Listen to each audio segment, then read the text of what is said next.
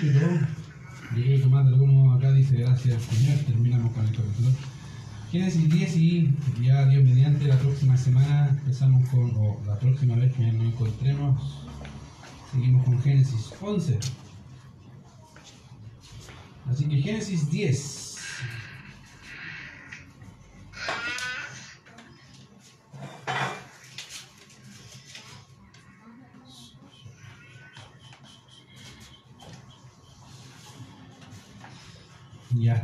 Hemos estado estudiando, queridos, a los descendientes de los hijos de Noé, ¿se acuerdan?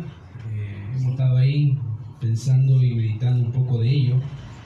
Y hemos dicho, y he dicho eh, obviamente que en todas las listas que aparecen en el libro de Génesis, hablando de los hijos de Noé, ¿se acuerdan? Sem, Cam y Jafet, siempre aparecen en ese mismo orden que recién dije, Sem, Cam y Jafet, no aparecen en otro orden, excepto en el capítulo 10 ya donde obviamente se, se, hace un intercambio de los nombres, ahí en ese capítulo. Ya, y la razón del, del, del por qué eh, se ve ese cambio en Génesis 10, básicamente son por dos motivos. La primera razón por la cual Moisés hace ese cambio en el orden de los nombres tiene que ver con la idea principal del libro de Génesis. ¿ya? Ahora, Generalmente cuando la gente estudia Génesis cree que iba a encontrar la respuesta a todos los misterios de la creación, de la sociedad, del pecado, etcétera, etcétera. En realidad no lo encuentra todo porque Génesis no es un libro científico. Si quiere buscar cosas científicas, en la Biblia no las va a encontrar así la ciencia cierta, va a encontrar perspectiva humana, pero no están datos científicos como tal. Así que a veces pensar de que la Biblia, o por lo menos Génesis, va a dar esos datos es incorrecto.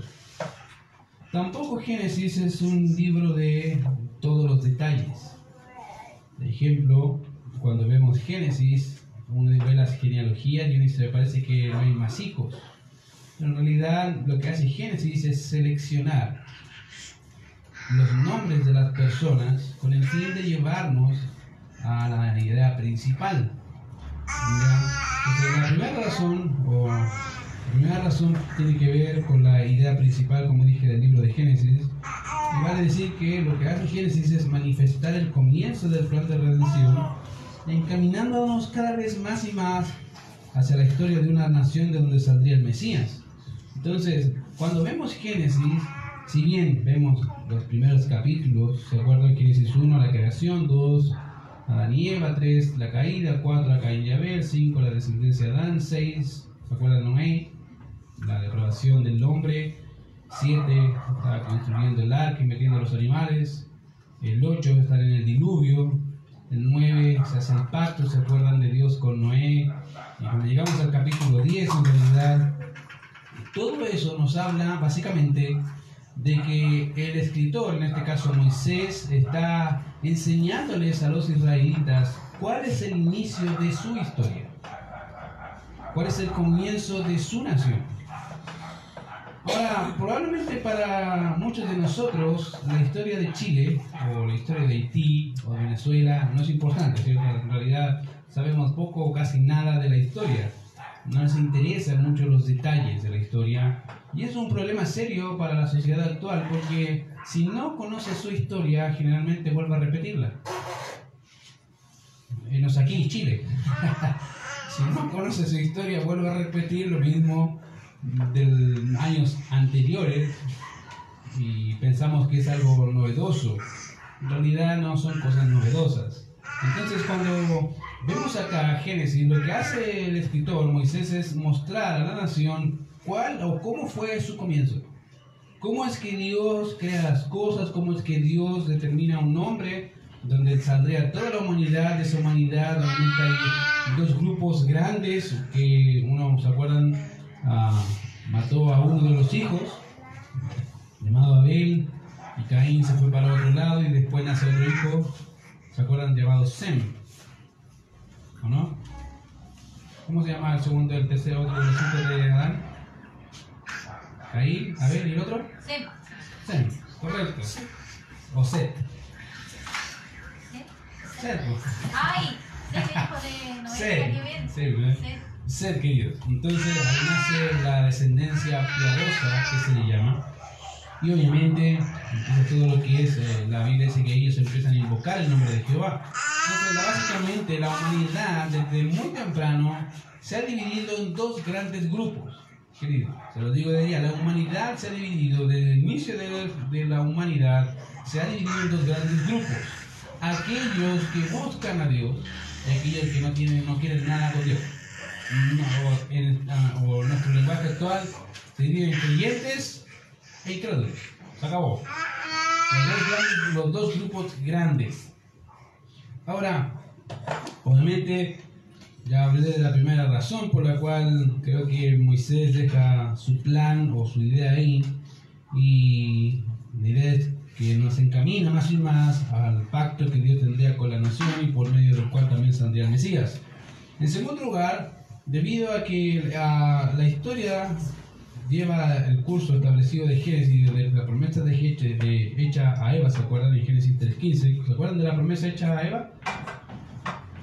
Tú le dirás en la cabeza, Dios te dirá en el cañar.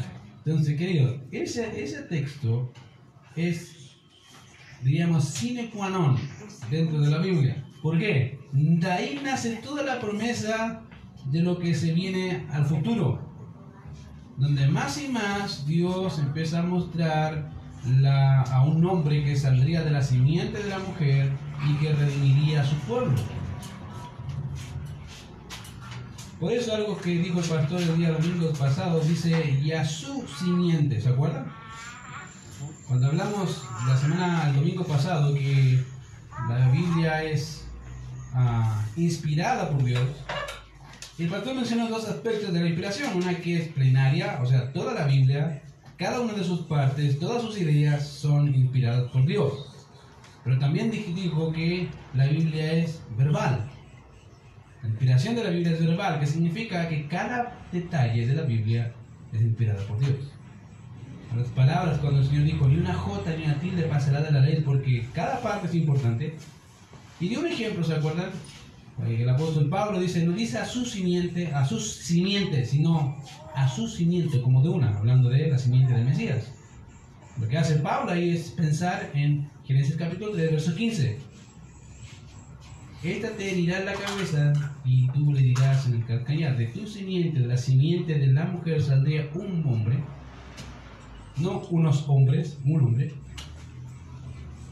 que daría salvación a su pueblo. Entonces, pensamos en Génesis 3.15 y cómo la historia se va desarrollando, incluso la vida de Noé, ¿se acuerdan quién sería el que daría descanso?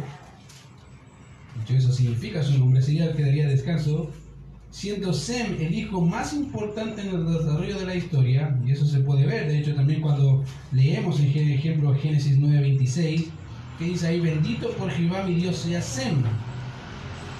Las palabras no solamente el pueblo de ese, tiempo pensaba que Noé iba a traer descanso, sino que también el Dios de Noé era el Dios de Sem.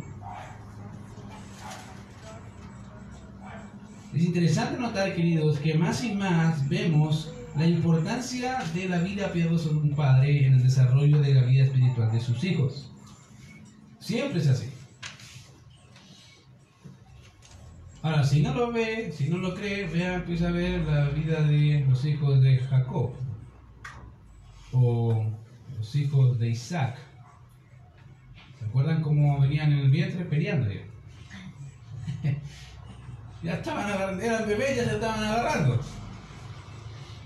Bueno, y vemos también ahí que uno era preferido de papá y otro era preferido de mamá. Querido, siempre eh, la vida espiritual de un hijo impacta radicalmente la vida espiritual de su padre. Como viva su padre, eso lo va a ver su hijo. No importa lo que haga, ni lo que diga, ni lo que piense. Querido, los hijos no son tontos. No son tontos. Se dan cuenta. Y en el momento menos pensado te dicen, ¿y cómo tú? ¿Cierto? Es la, la cruda realidad.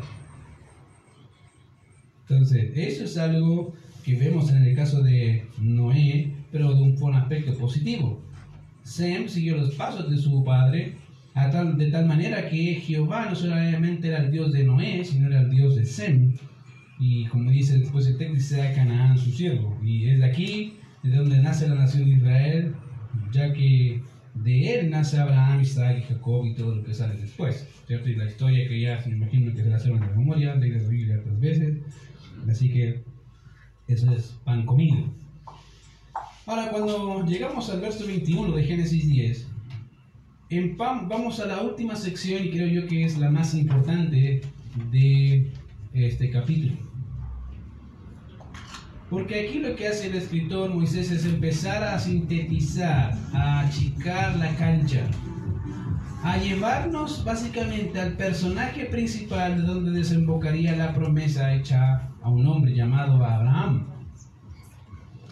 Entonces, fíjense que en el verso 21 dice, también le nacieron hijos a Sem, padre de todos los hijos de Eve y hermano mayor de Jafé.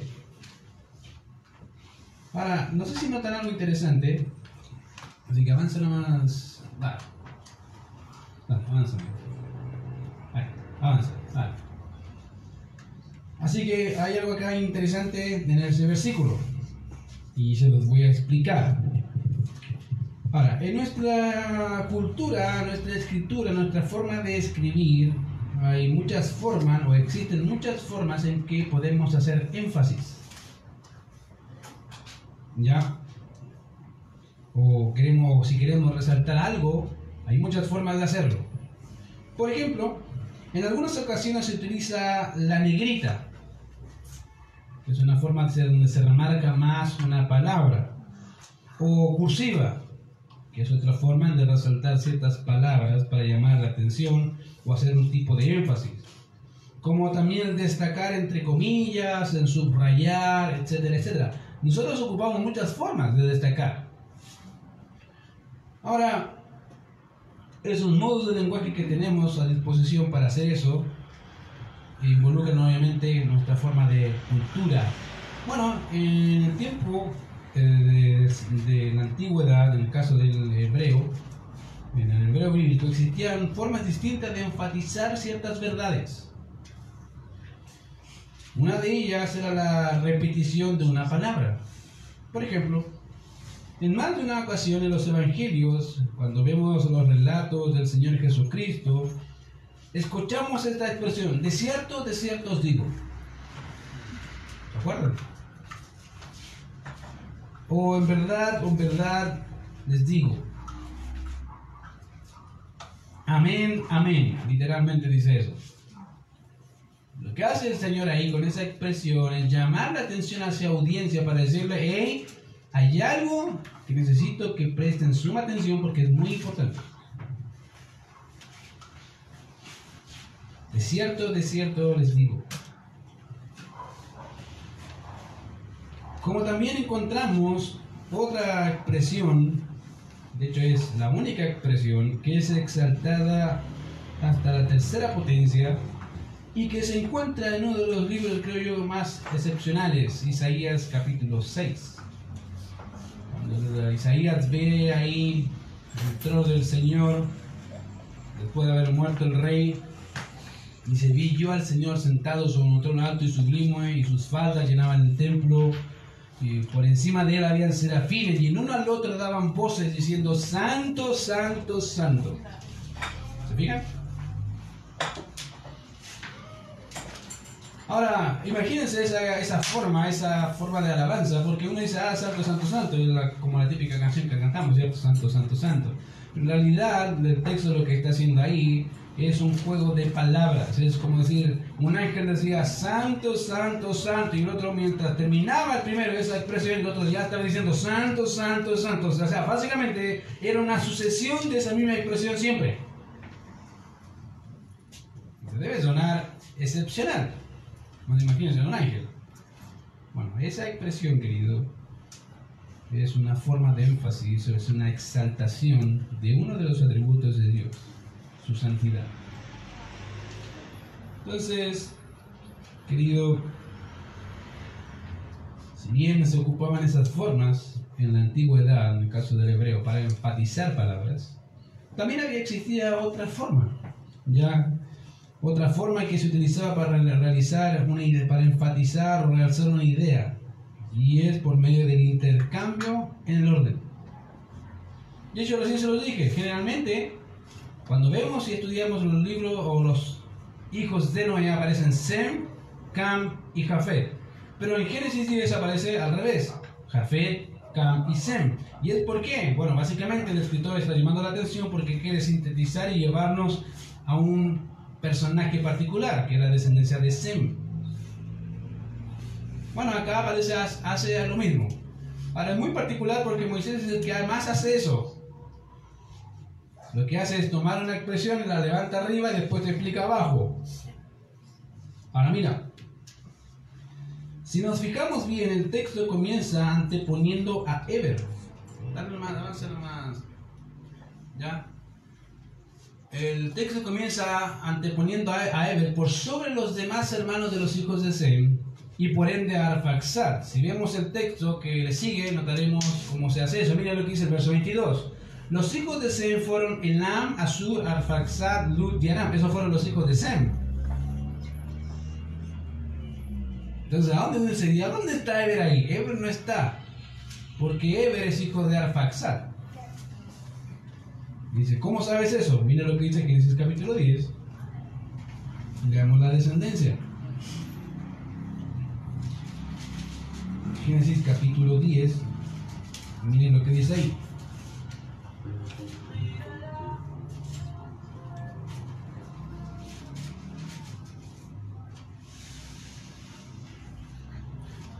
Verso 24.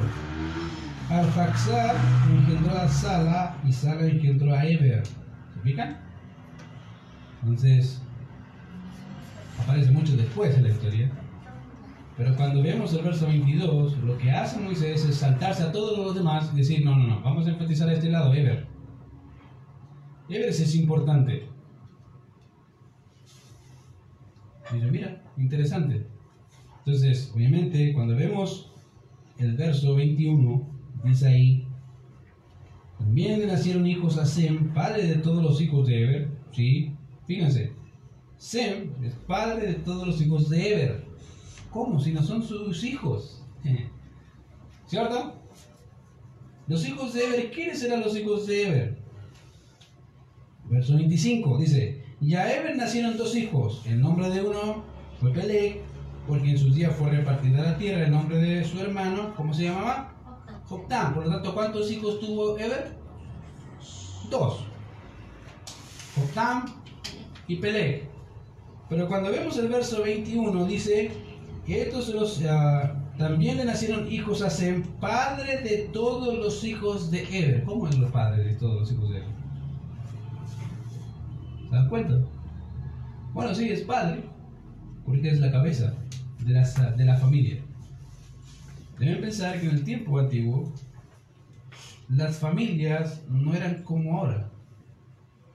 Había un cabeza de familia, eran como clanes, ya para que se haga la idea. Hay un cabeza de familia y los demás son todos sus hijos, aunque no sean sus hijos directos, pero sí son sus hijos porque están bajo sus lomos, de ahí todos. Aquí se está ocupando la misma expresión. Cuando dice que los hijos de Eber son hijos de Sem, no está diciendo que son progenie directa de Sem, pero sí son descendencia directa de él, porque de él nació, básicamente, si no sabe, nace Eber, no nace, no nace, no nace nadie de ellos, en realidad, ¿cierto? Y si no nace Arfaxad, no existe Eber. Entonces, en estricto rigor, nacen de ahí, salen y proceden de ahí. De, hecho, de esa misma forma se ocupan en muchos otros lugares, hablando como la cabeza de la familia. Teología se le llama a Adán la cabeza federal de la humanidad. ¿Cómo es eso? Sí, porque Adán es el padre de todos los humanos, ¿cierto? Aunque no hayamos pecado a la manera de Adán, todos somos pecadores. ¿Por qué? Porque Él es la cabeza. Nacemos de ahí. No sé si me, me la idea, pero esa es la idea acá. Entonces, si se fijan, el texto ahí lo que está haciendo Moisés es levantar al más importante, enfatizarlo y después empezar a desarrollar la historia. Ahora, miren lo que dice ahí. El texto del verso 21 dice, también le nacieron hijos de Sem, padre de todos los hijos de Eber y hermano mayor de Jafet. ¿Ya?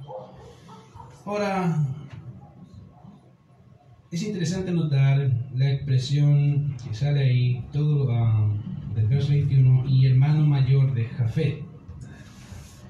Y lo interesante es que la Reina Valera lo traduce así.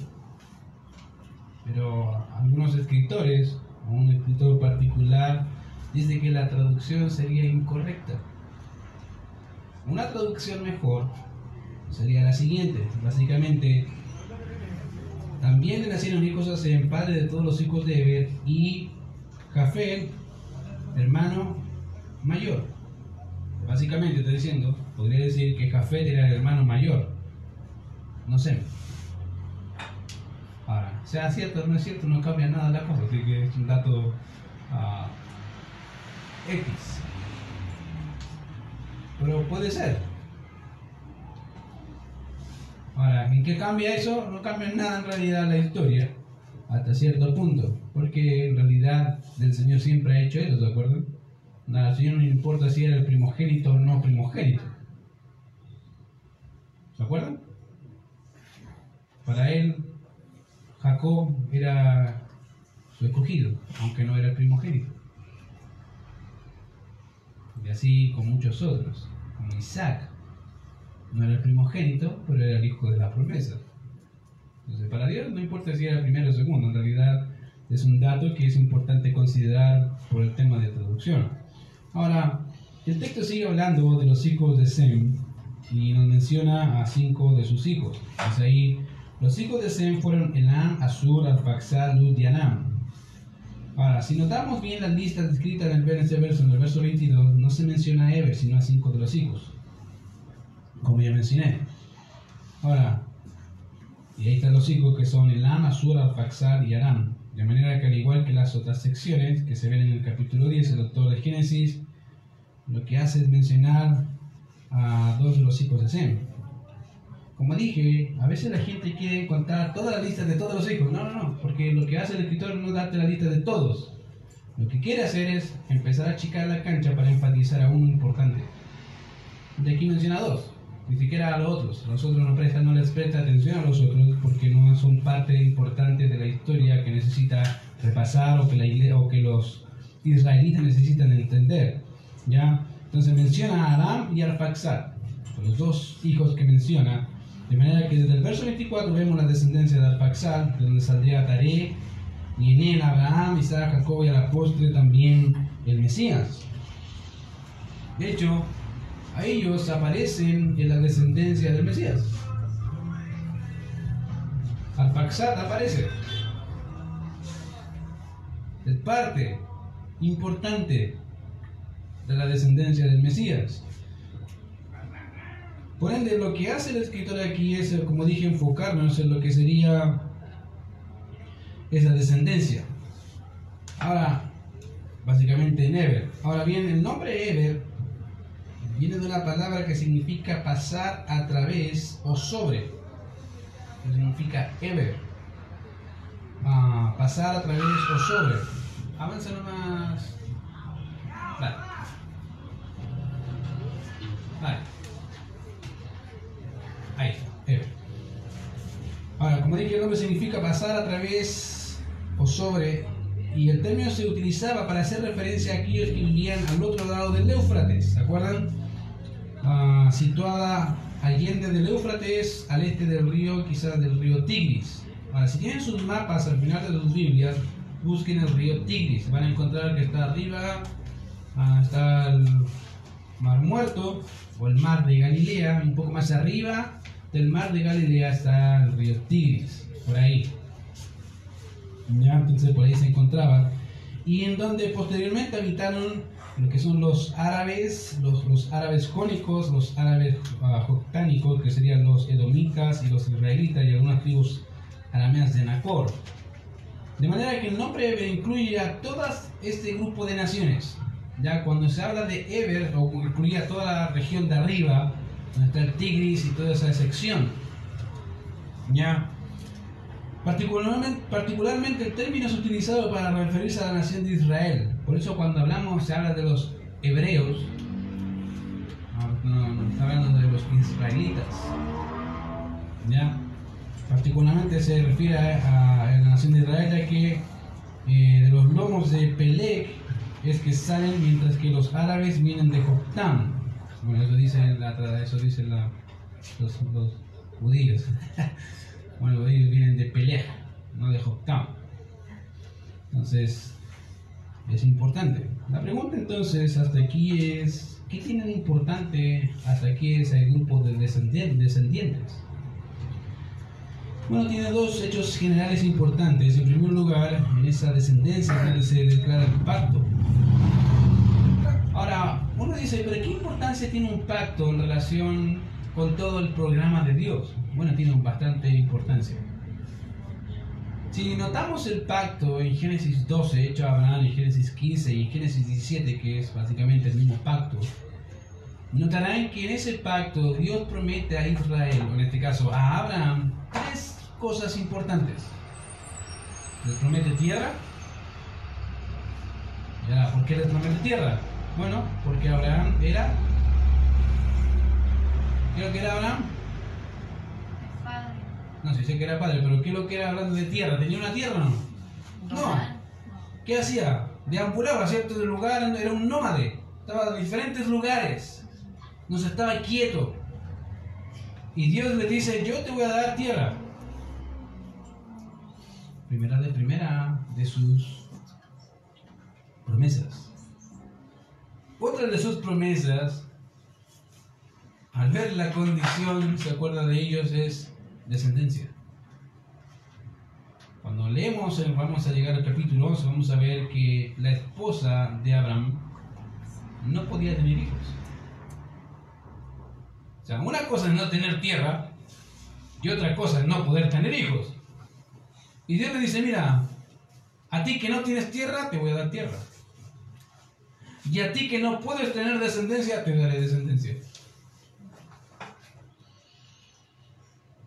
Así, así imagínate, yo me imagino a Abraham, si para él es imposible tener tierra, imagínate tener descendencia. Eso es imposible. Y le promete bendición. Tres aspectos, tierra, descendencia, bendición. Querido, de ahí nacen todas las profecías, o básicamente es la base para todos los pactos posteriores, pactos incondicionales. ¿Qué le promete a David, o qué le el Señor al rey David?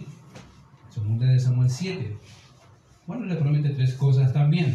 Una casa, un trono y un reino eterno. ¿Basados en qué? en una tierra, en una descendencia y la bendición que Dios prometió a quién? Abraham. Querido, el pacto que Dios hace con Abraham es importantísimo. No solamente para Israel, para nosotros. Dice, pero ¿y qué tengo que ver yo ahí metido en Abraham?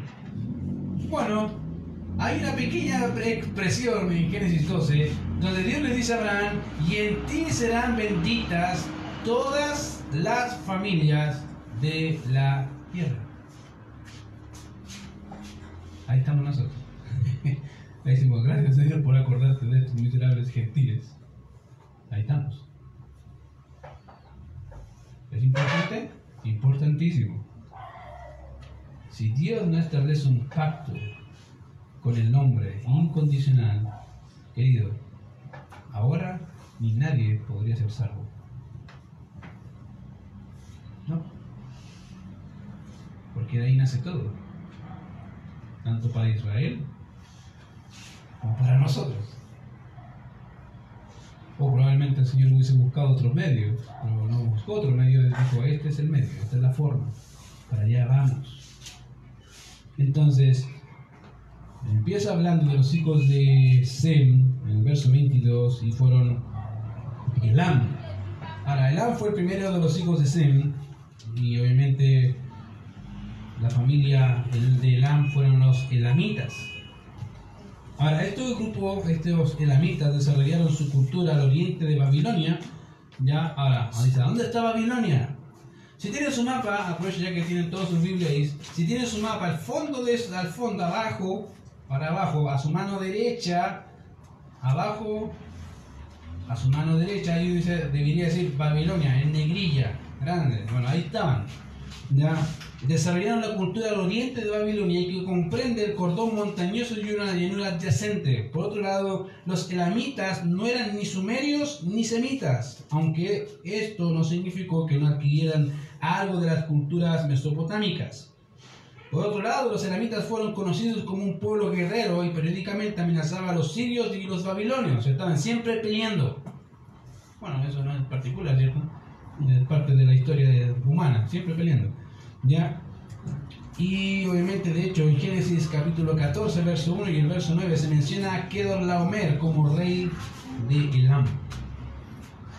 O ya para el tiempo de Abraham, fíjate, ya para el tiempo de Abraham, los elamitas eran una potencia que querían conquistar. Interesante. Entonces, de aquí nacen esta familia de los del Nam. Los elamitas nacen de ahí y ya aparecen en la historia con Abraham más adelante. Después se menciona a uno, al segundo hijo de Sem, llamado Asur. Este nombre aparece cuatro veces en el Antiguo Testamento. Ya aparece una vez en Génesis, que el pasaje Génesis capítulo 10, verso 22, que, estamos viendo ahora. Y todas las demás en, primer, primero de Crónicas. Ya, y aunque aparece solo como un nombre propio, también es conocido como una ciudad. Esta es conocida como la antigua ciudad de Asiria. O sea, acá los Asur son los asirios. Que en más de una ocasión fueron un problema serio para Israel. Serio. De hecho, fueron cautivados por ellos. Los asirios los llevaron cautivos. Fue un problema serio, sí. Entonces, eh, los Asur son considerados como la ciudad de Asiria y está ubicada al lado occidental del Tigris, a 97 kilómetros al sur de Nínive. Según el doctor Evis Carballosa, dice que la nación salida de Asur era semita. Su idioma pertenece a la rama oriental de la misma familia semita a la que pertenece el hebreo, el arameo, el lugarístico y el fenicio, o sea, eran parte de la familia. Eran como, digamos, medios hermanos con los hebreos, hasta cierto punto. Mira, entonces, todo eso me está diciendo que esta, los asirios eran un problema, y fueron un problema para Israel, nace básicamente de uno de sus, podríamos decir, padres. Después se menciona a Arfaxán, que es uno de los más desconocidos por la arqueología, debido a que no se han hallado registros o hallazgos de este nombre o de su civilización. Ahora, si me preguntan si sé algo más, no, no hay nada más. Hay muchos datos de Arfaxad, en realidad no se han encontrado muchos hallazgos arqueológicos, pero aparece en la Biblia, así que si aparece en la Biblia, tiene que estar por algún lado.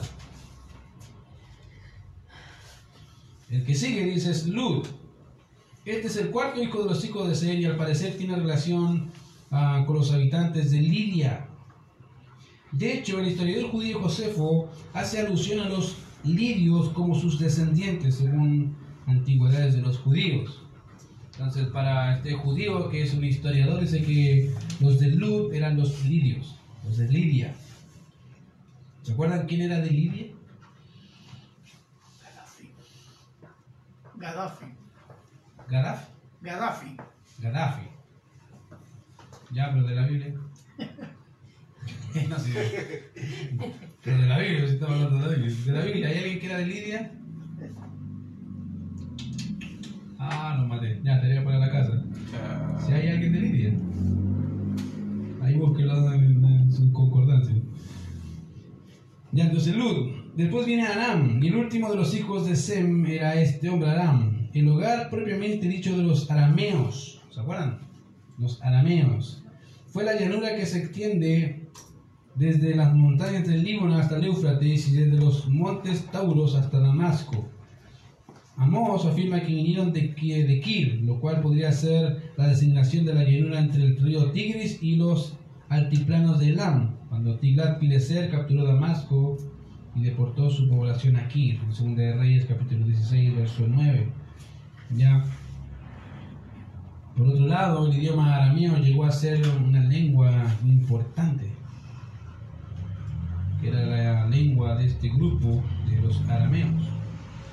Ahora, se dice, ¿cómo sé que es importante? Bueno, hay una parte importante, o por lo menos cuatro o cinco secciones del libro de Daniel que están escritas en arameo, que es familia semítica de hebreo.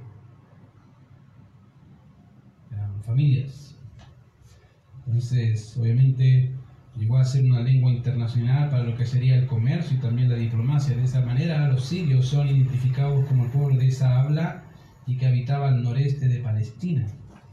Entonces, fíjate, ya nos fuimos al libro de Daniel hablando de los Ah, de este grupo de los arameos, libro de Daniel. Ellos hablaban arameo, era parte común de su idioma, de su, ah, ahora básicamente porque estaban con los babilonios, ¿de acuerdo? Ellos ya sabían arameo, era su parte de su lengua, y eso obviamente, ¿por qué? Porque los arameos eran una potencia en donde obviamente su lengua predominaba como una lengua común es muy parecido a lo que pasó años posteriores con Grecia.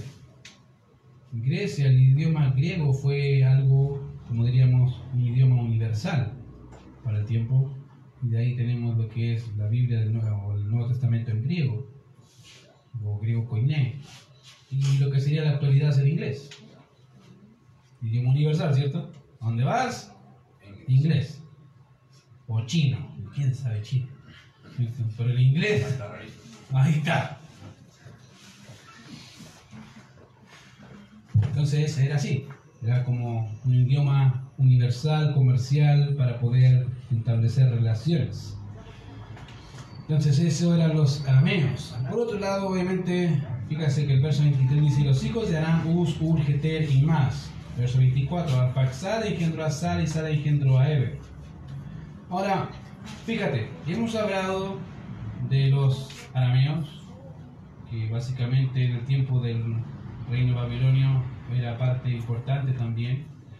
Hemos hablado ah, del tiempo ah, en que también eran, fueron prisioneros por los asirios. Entonces, fíjate, todos estos nombres, que para nosotros son nombres raros, van tomando mayor importancia en la medida en que recordamos la historia de Israel. Cuando tú recuerdas la historia de Israel y vas asociando, ah, los asirios, sí, los llevaron. Ah, arameo, es un idioma que fue útil en el tiempo de Daniel, 605 antes de Cristo y fue deportado y se ven cuatro secciones o cinco secciones de lo que es el arameo. Era un lugar importante, en realidad un idioma importante para ese tiempo. Ah, la semana pasada vimos sobre Egipto. Ah, los egipcios. Todos los nombres que están ahí no están porque el Señor quiso llenar espacio, están ahí porque son parte importante de lo que sería el desarrollo de la nación de Israel. En pos de la promesa. Todos los nombres acá tienen algo que ver con la nación.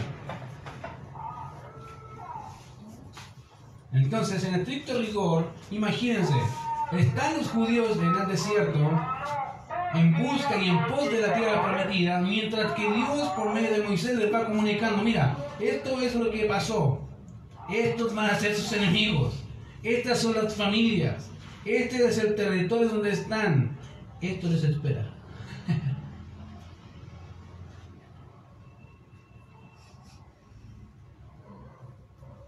Tienen que pensar como ellos lo ven.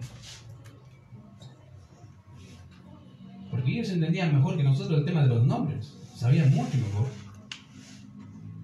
A tal punto se acuerdan que cuando van a reconocer la tierra prometida, los doce guardias le dicen, somos tenidos como langostas, somos una cosa pequeña al lado de esos gigantones.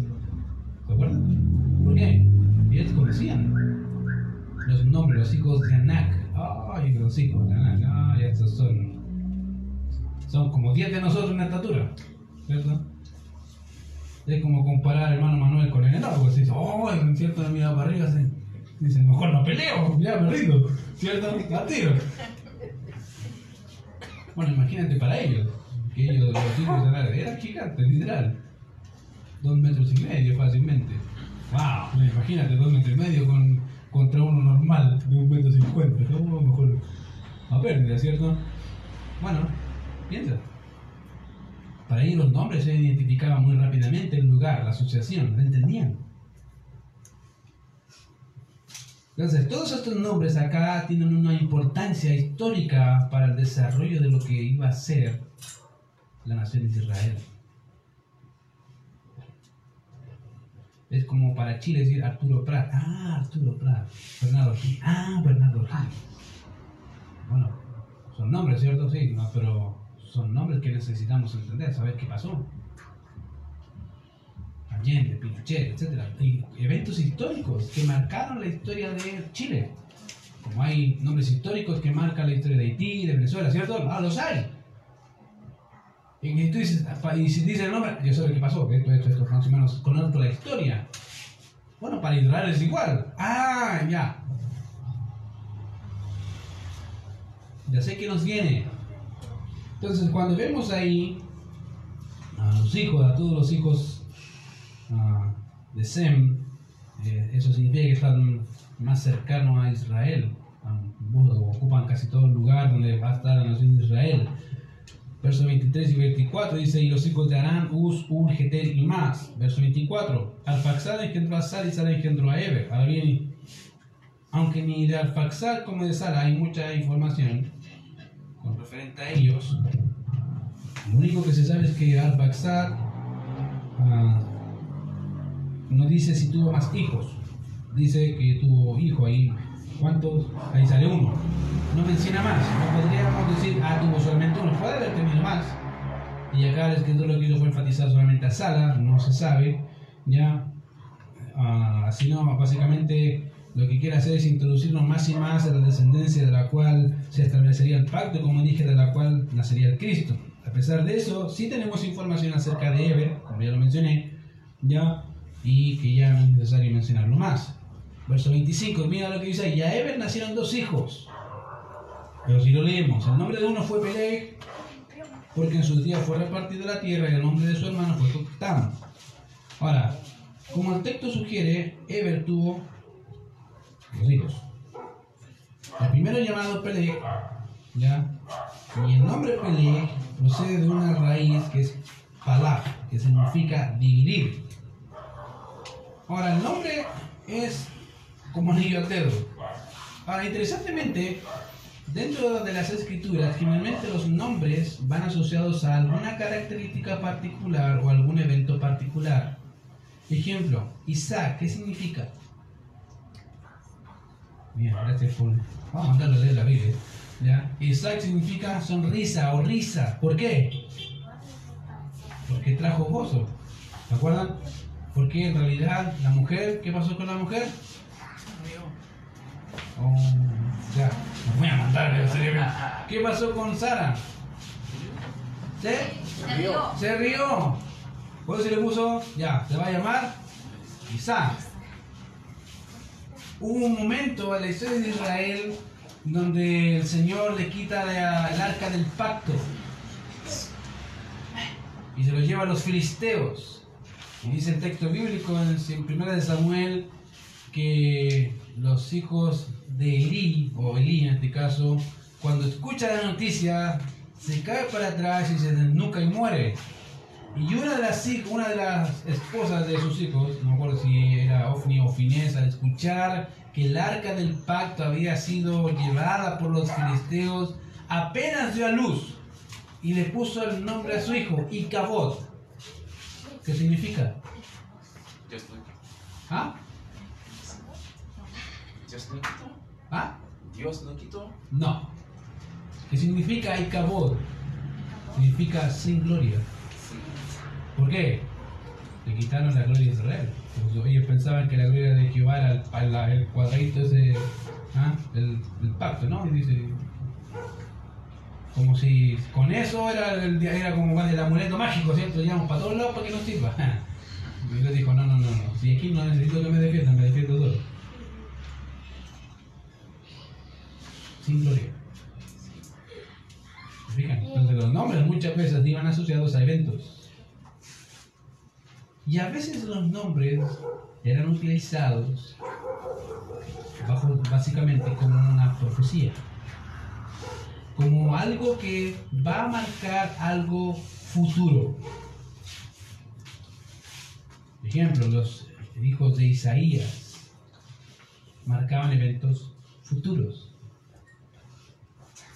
Los hijos de Amós iban a marcar eventos futuros, cosas futuras.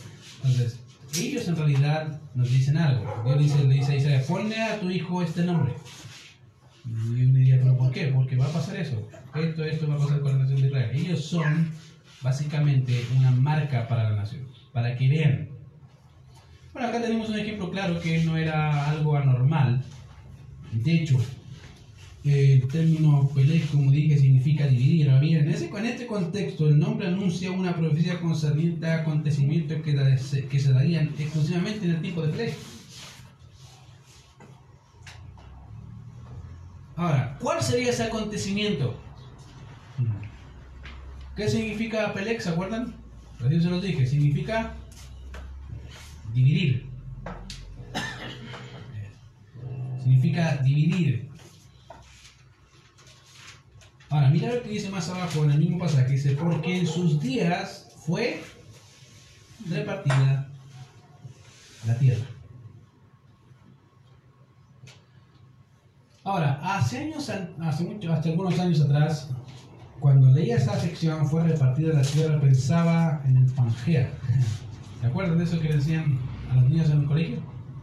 Dice, ¿qué es el Pangea? O, o Pangea, no me acuerdo si era Pangea o Pangea. Creo que es el mismo es término sinónimo. Dice, ¿qué es eso? Bueno, es cuando los continentes estaban unidos. ¿Se acuerdan? Después dice la historia que posteriormente empezaron a dividirse y todo esto. Me dije, ah, yo antes pensaba, ah, ahí empezó la, antes era, existía el Pangea, me dije, es verdad. Era mentira. Estaba puro babo- baboseando. No, no tiene nada que ver con eso. Con el tiempo dije, ah, no, estaba mal, equivocado. ¿Por qué?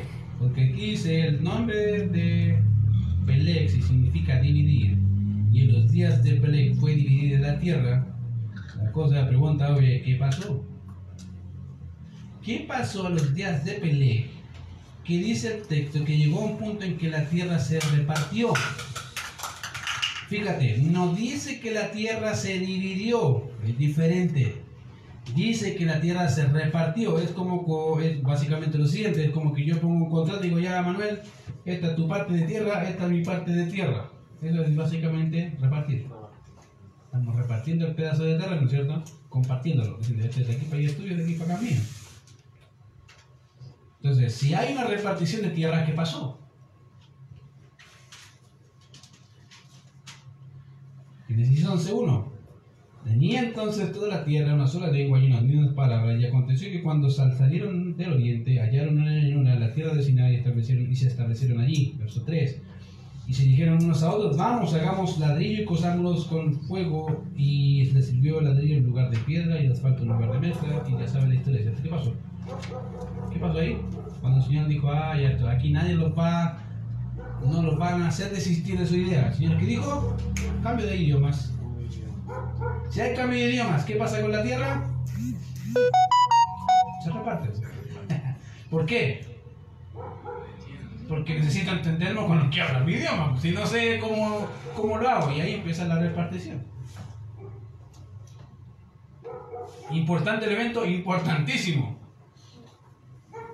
Y nos marca con el nombre. Le vamos a llamar Pelé, porque aquí en tus días se va a pasar algo importante. Aquí se va a dividir la tierra. Se va a repartir. Se van a dividir los idiomas.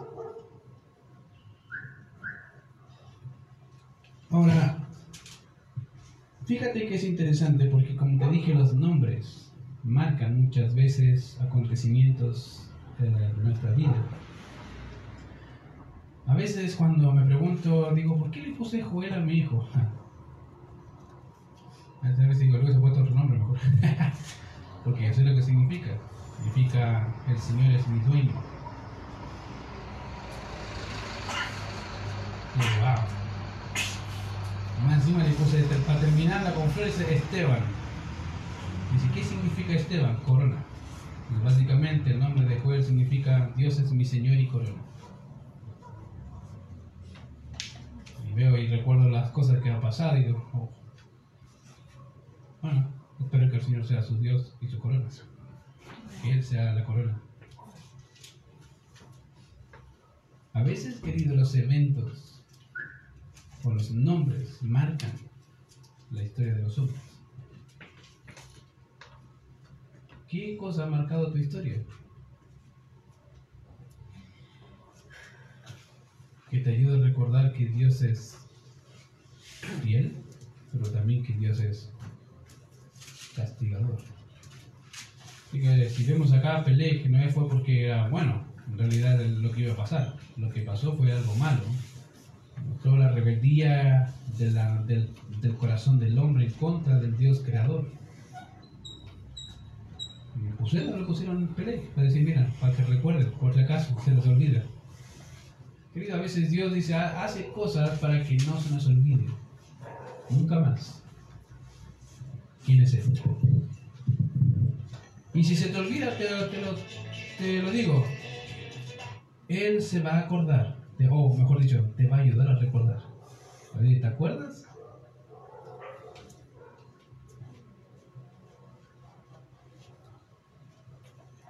Por eso te digo, ¿qué cosa ha marcado tu vida? Porque en realidad Dios lo ha hecho, lo ha permitido para enseñarte.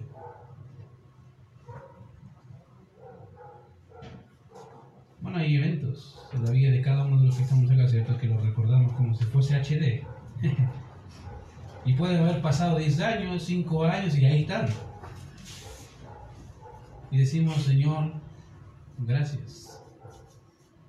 O decimos, Señor, eso fue por mi pecado y mi maldad. Pelé fue un reflejo, querido, de lo que iba a pasar en ese mundo recién comenzado, nuevamente, y ya rebelde.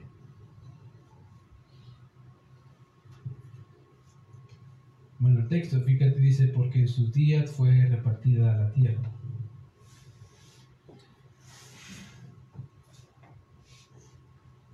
Y otro de los hijos de,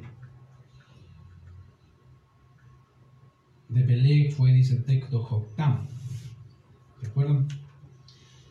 Ahí dice que Joctán fue el otro de los hijos de Peleg. Verso 26 dice, y Joctán engendró a Almodad, Selef, Asar, Mabet, Sera, Abraham, Usal, Dikla, Ubal, Abimael, Seba, Ofir, Ávila y Jobab, Todo esto fueron hijos de Joctán. Ahora, obviamente no lo voy a ver todo, ya porque me va a decir todos los nombres. No, tranquilo, ya, porque ya, ya veo que me pegan ahí con todos los nombres. Solamente algunos. ¿ah? Ahora, obviamente, después de haber considerado a Peleg, el texto nos habla del segundo hijo y se nos menciona, obviamente, el significado. El significado de Joctán significa vigilante.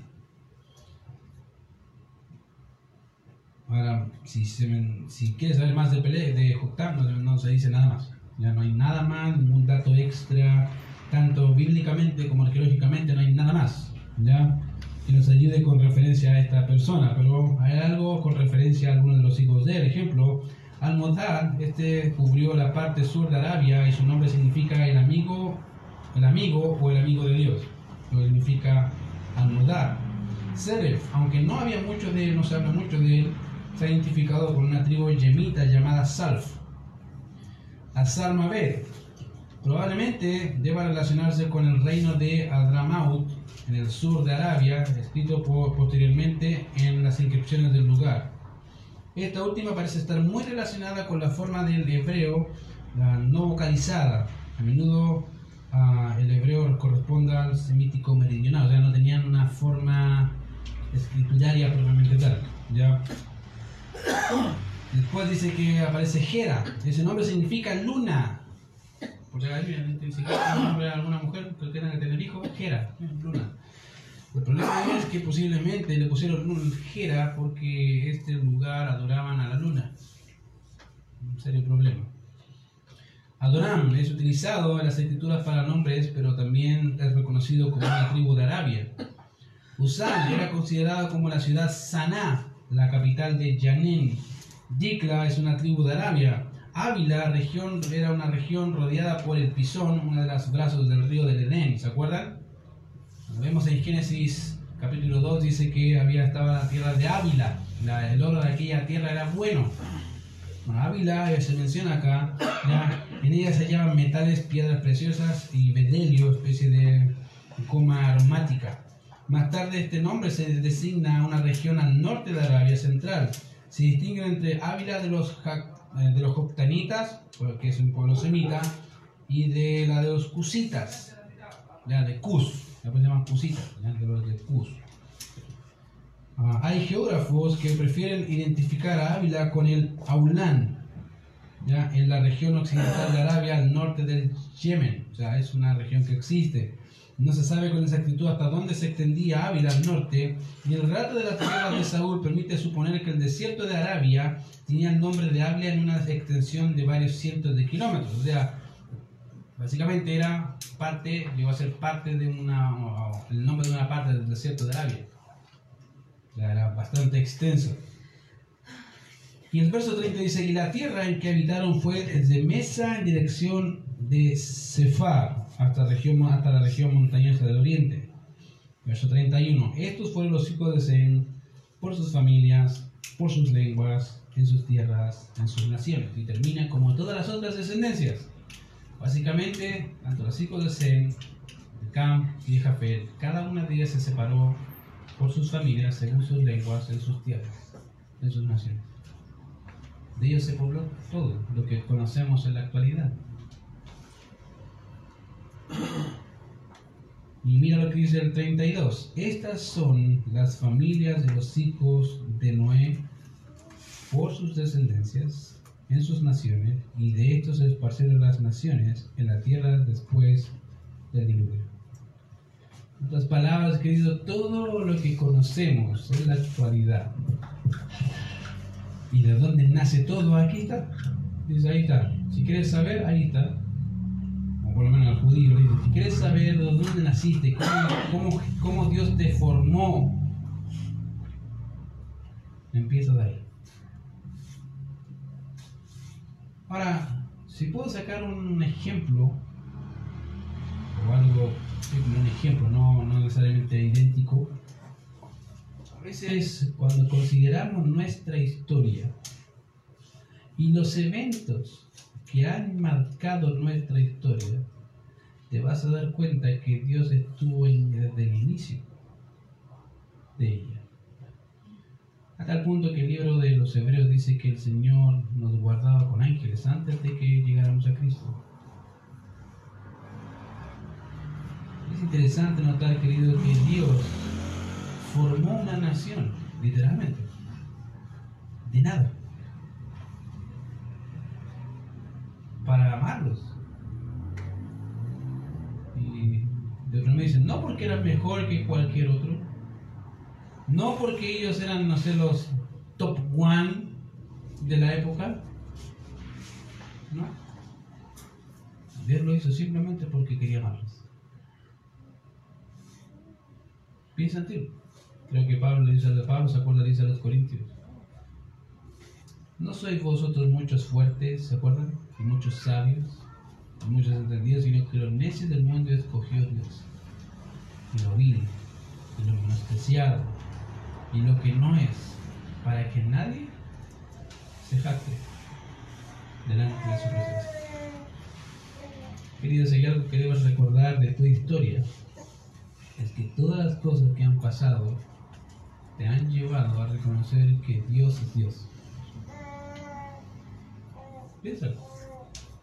Todas las cosas que te han pasado y te van a pasar, te van a llevar a reconocer que Dios es Dios y es digno de gloria.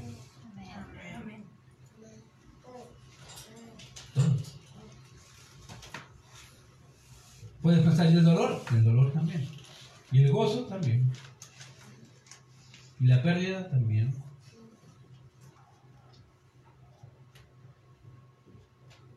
Porque Dios controla, querido, cada aspecto, sabe cada aspecto de nuestra vida. Sabe los nombres, los lugares, las fechas, cada lágrima, cada sonrisa. Él la conoce, Él la sabe. Piensa, querido, si el Señor mantuvo y la está mostrando a una nación, cómo Dios la formó siendo nada y cómo Dios la sustenta en la actualidad para llevarla a la eternidad, ¿tú crees que Dios no va a, terminar lo que ha comenzado con nosotros? ¿Sí? ¿Se acuerdan? Él dijo, el que comenzó en vosotros la buena obra, ¿qué va a hacer? La perfeccionará hasta cuándo? Hasta el día de Jesucristo. O sea, lo va a hacer con tu ayuda o sin tu ayuda. lo va a hacer igual. La cosa es estar dispuesto, querido, cada día a ser más como Él. El inicio de la historia de Génesis es, yo creo que uno de los mejores inicios. Pero el final es mucho mejor. Porque te das cuenta que el Señor cumple todas sus promesas. Que prometió hace miles de años. Y que al final las cumple todas. Eso yo sé que lo que va a llevar a la nación de Israel es dar gloria y honra aquel que los gobierna. Y es lo mismo que vamos a hacer nosotros. Vamos a dar gloria a aquel que nos salvó y llamó con llamamiento santo. Vamos a ver. Señor, te damos gracias, Padre, porque al ver los capítulos del Génesis y recordar la historia de la nación de Israel desde sus comienzos, tantos nombres, tantas personas, a veces para nosotros tan desconocidas y a veces sin ninguna importancia, pero tan importante, Señor, para el plan que se daría futuro con la nación. Señor, gracias porque cada uno de los detalles, Señor, tu mano está inmerso, está presto. Gracias, Señor, porque le enseñas a la nación de Israel que tú crea- las- los creaste, Señor, de la nada. Los escogiste, hiciste un pacto y que cumplirás tu pacto. Gracias, Señor, porque de alguna forma similar o como ejemplo, Señor, nos muestras también que siendo nada, Señor, nosotros nos has llamado a ser hijos tuyos, Señor, y la gloria a tu nombre. No por ser mejores, Señor, que muchos otros, sino porque en realidad tú quisiste amarnos. No hay otra razón por la cual, Señor, ser salvo, sino solamente por tu pura, por, por el puro afecto de tu voluntad, Señor. Gracias porque tú eres bueno con nosotros, y Señor, gracias porque nos permites recordar de dónde nos sacaste y a dónde nos llevas. Y te ruego, Padre, que día a día nuestra perspectiva, nuestra mirada esté puesta, Señor, en ti, el autor y consumador de la fe. Te alabamos, Señor, por todo esto. En Cristo Jesús oramos. Amén. Amén.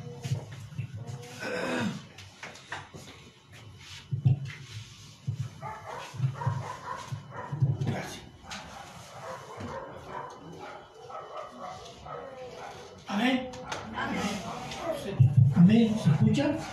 Sí, amén. Amén. Amén. Bueno, yo quiero leerles un versículo sobre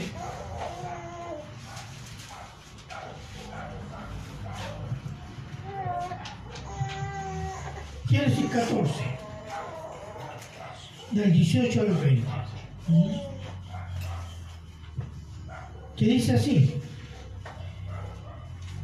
Entonces Melquisedec, rey de Salem, sacerdote del Dios Altísimo, sacó pan y vino y le bendijo, diciendo, bendito sea Abraham del Dios Altísimo, creador de los cielos y la tierra, y bendito sea el Dios Altísimo, que entregó tus enemigos en tu mano y le dio a Abraham los diezmos de todo. Amén. Allá. Oremos. Padre bueno, eterno y misericordioso Señor, le damos gracias Señor porque podemos ofrendar para la gloria de su nombre Señor, reconociendo que todo viene de su mano generosa y todopoderosa. Gracias Señor, en Cristo Jesús se lo agradecemos. Amén. Vamos a la alabanza. eh, habla Dios. No, perdón.